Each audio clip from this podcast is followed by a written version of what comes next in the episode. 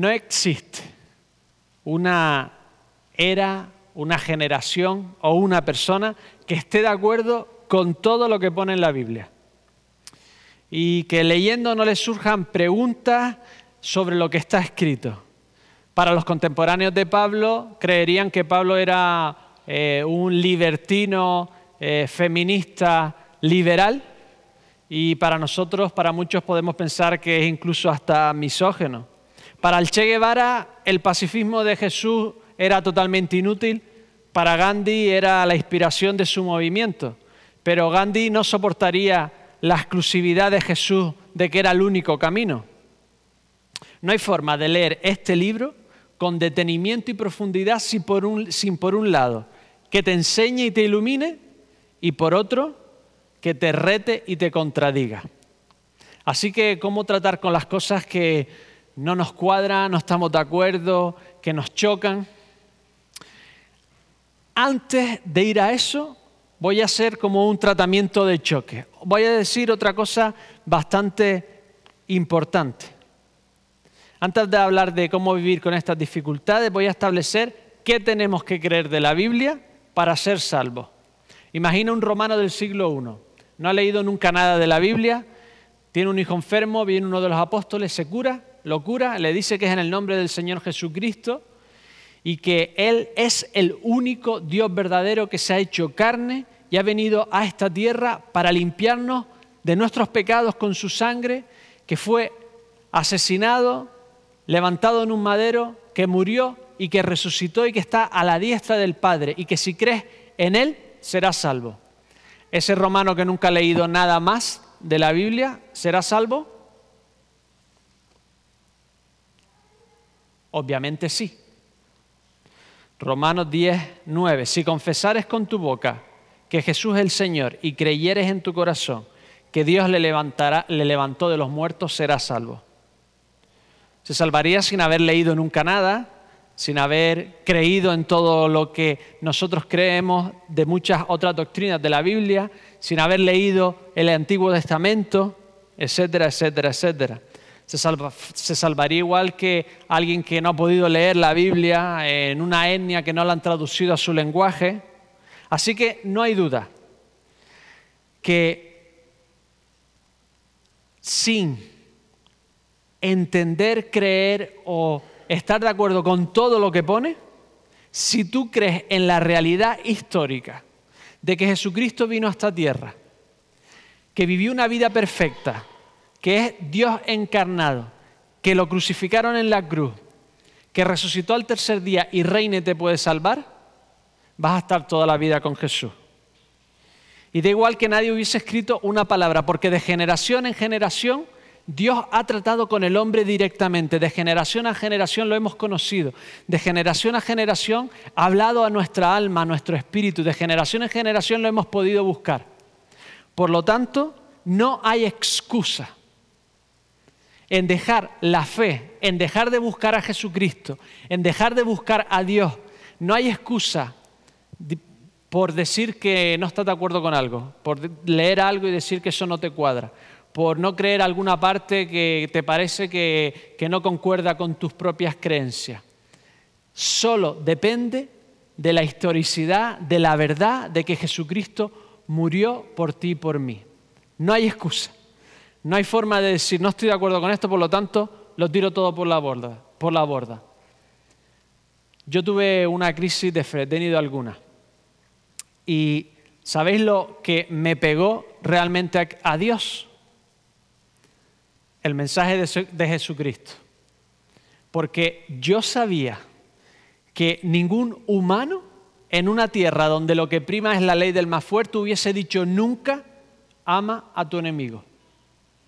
Este mensaje fue lo que me mantuvo en la fe de Dios. Y este mensaje fue lo que me hizo seguir buscando la relación con Cristo, seguir orando, seguir pensando en Él, seguir buscando su verdad. Así que no fue todo lo que hay en la Biblia lo que me llevó a Jesucristo, sino que fue Jesucristo el que, relacionándose conmigo, hablando a mi vida, me convenció de lo otro. Es decir, por mi relación en Cristo, miro lo que Cristo creía y entonces creo lo mismo que él creía. Por lo tanto, ¿qué creía Jesucristo de la Biblia? Lo he encontrado, ha cambiado mi vida, tengo una relación con Él. Así que, ¿qué creía Jesucristo de la Biblia? Mira lo que creía Jesucristo de la Biblia según dos testigos. Mateo 5, 18, porque de cierto os digo, palabras de Jesucristo, que hasta que pase el cielo y la tierra, ni una jota ni una tilde pasará de la ley, hasta que todo se haya cumplido. Esta visión tan alta de la Biblia la tenía Jesucristo y por lo tanto la tengo yo. Tal era el reconocimiento de Jesucristo por la Biblia que callaba la boca a sus enemigos con las verdades bíblicas que estaban contenidas simplemente en una frase del Antiguo Testamento. Por ejemplo, demostraba que la resurrección existía con estas palabras de Éxodo 3:6. Pero respecto de que los muertos resucitan, si resucitan o no, os acordáis de esta discusión con los saduceos, ¿no habéis leído en el libro de Moisés cómo le habló Dios en la zarza diciendo, yo soy el Dios de Abraham, el Dios de Isaac y el Dios de Jacob? Dios no es Dios de muertos, sino de vivos, así que vosotros muchos erráis. Demostró la resurrección por el tiempo verbal de Éxodo 3.6, porque dice en presente de indicativo en griego o en, hebreo otro tiempo, pero en presente. Yo soy Dios de, Abraham, Dios de Isaac y Dios de Jacob. Y como lo dice en presente, tienen que estar presentes, tiene que ser un Dios de vivos, no de muertos. Demuestra por un tiempo verbal una verdad enorme. O por ejemplo, esto es con un solo tiempo, pero ¿qué acerca de su propia divinidad? ¿Cómo lo demuestra? De muchas maneras, pero esta es una de ellas.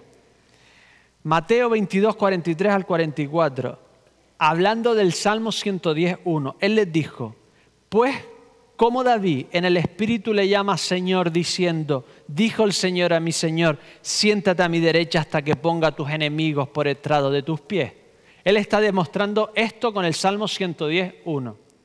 Si el Señor que es el Mesías y yo soy el Mesías, ya le dijo, si Dios, perdón, le dijo al Mesías que es el Señor, que se centrase al estrado de sus pies, que iba a poner sus enemigos a, sus pies, ¿cómo es que es hijo de David? Él estaba demostrando con esto que él era preexistente porque él era el Mesías y que era preexistente incluso que su propio cuerpo.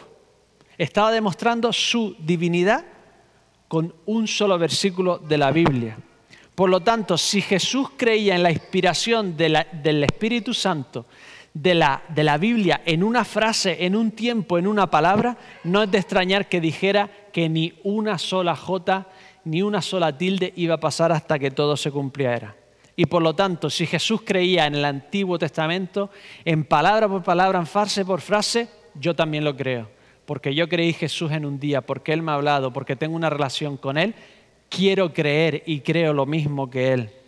Y uno, y bueno, uno no, y es el apóstol de Jesucristo más versado, más ilustrado, no solo creía en frases, sino incluso en una sola letra. Bueno, en griego son dos. En español hacemos el plural con una S. En griego lo hacían, pues ponían una N, cambiaban alguna cosita, dos letras. Y Pablo dice, Gálatas 3:16, ahora bien, a Abraham fueron hechas las promesas y a su simiente. No dice y a las simientes, plural como si hablase a muchos, sino de uno. Es decir, solo por una S en español, dos letras en griego, está demostrando que esa simiente de Abraham es Jesucristo. Está demostrando una cosa solo por un plural. Por lo tanto, me creo que cada palabra, cada tilde, cada jota está inspirada por Dios y es palabra de Dios y es todo verdad. Y Pedro mismo habla de las cartas de Pablo y las iguala a las escrituras. Segunda de Pedro 3:16, casi en todas sus epístolas hablando de ellas, de estas cosas, entre las cuales hay algunas difíciles de entender, las cuales los indoctos y constantes, inconstantes tuercen, como también las otras escrituras, refiriéndose seguramente al Antiguo Testamento seguro y seguramente a los evangelios y algunas cartas de Pablo que ya estaban escritas para su propia perdición.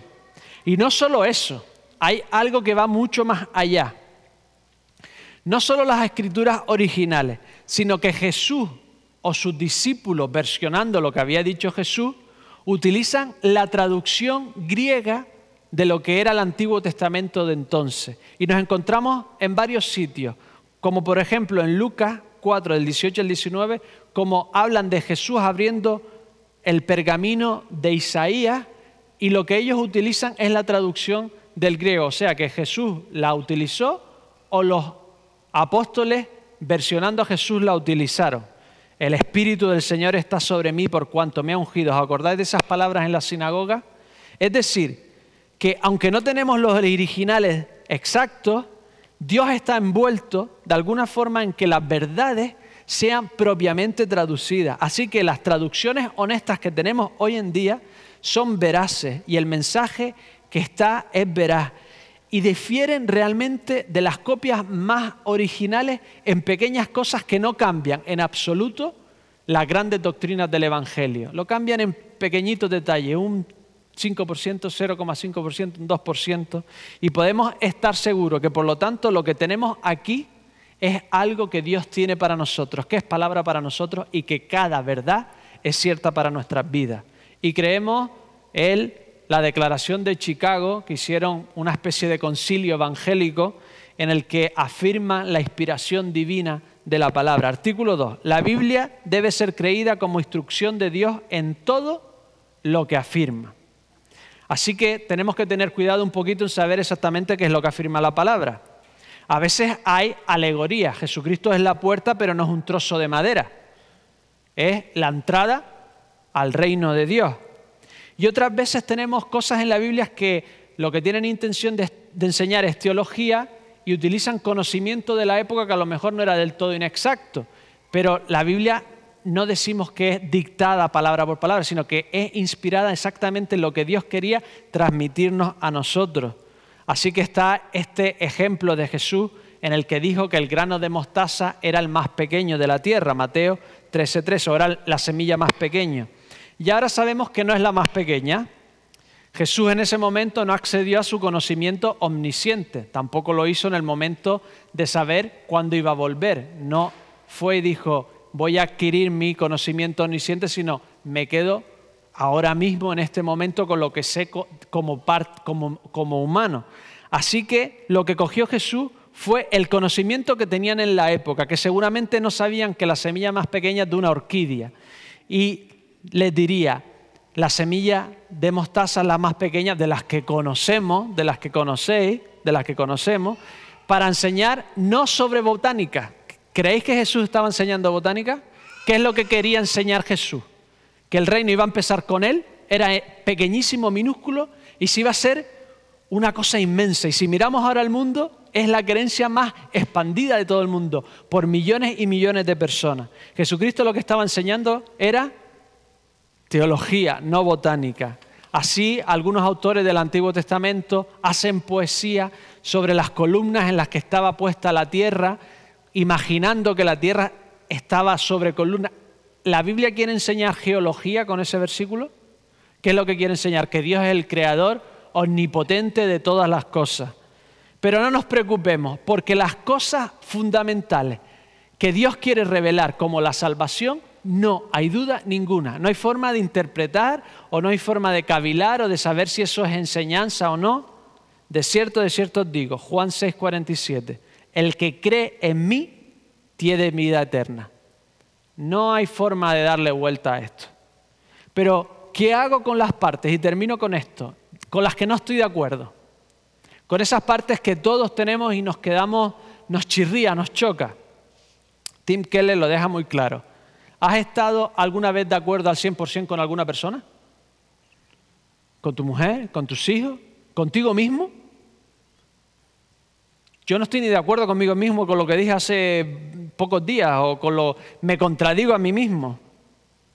¿Cómo te puede retar Dios? ¿Cómo te puede transformar? ¿Cómo puede hacerte cambiar si no te reta con su palabra y no te contradice?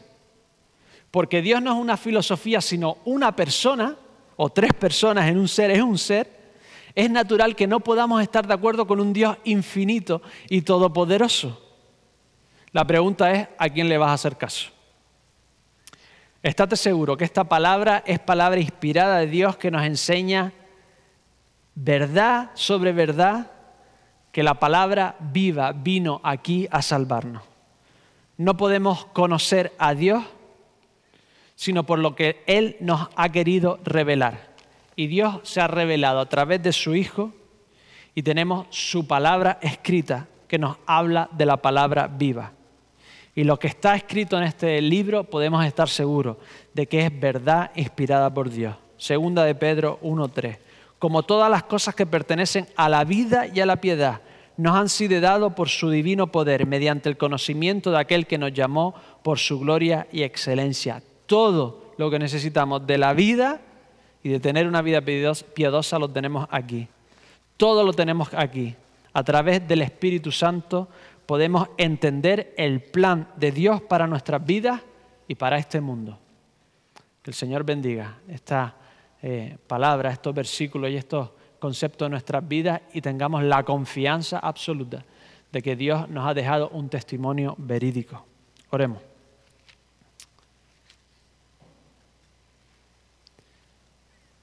Dios de los cielos, muchísimas gracias porque no te quedaste apartado, no te quedaste mirándonos desde lejos, sino que te hiciste uno de nosotros, para hablarnos en palabras que nosotros pudiésemos entender, para explicarnos que había una forma de llegar a ti, Señor. Gracias por todos aquellos que han escrito algo en tu palabra. Gracias por todos aquellos que han reconocido tu espíritu en cada palabra, en cada jota, en cada tilde en cada concepto, en cada verdad, en cada enseñanza. Señor, ayúdanos a ser humildes y venir a tu palabra con la humildad de saber que no nos tenemos que creer sabios en nuestro propio entendimiento, sino humillarnos y entender y ver lo que tú quieres para nosotros.